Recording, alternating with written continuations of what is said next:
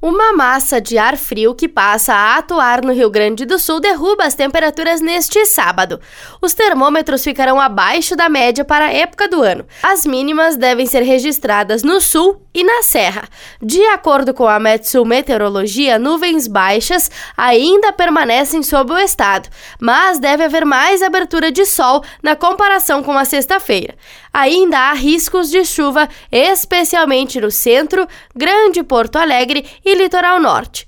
Em Porto Alegre, o sol aparece, mas deve chover. A mínima na capital é de 14 graus e a máxima não ultrapassa os 19. Já na Serra Gaúcha, os termômetros variam entre 10 e 17 graus. Da central de conteúdo do Grupo RS Com, repórter Paula Bruneto.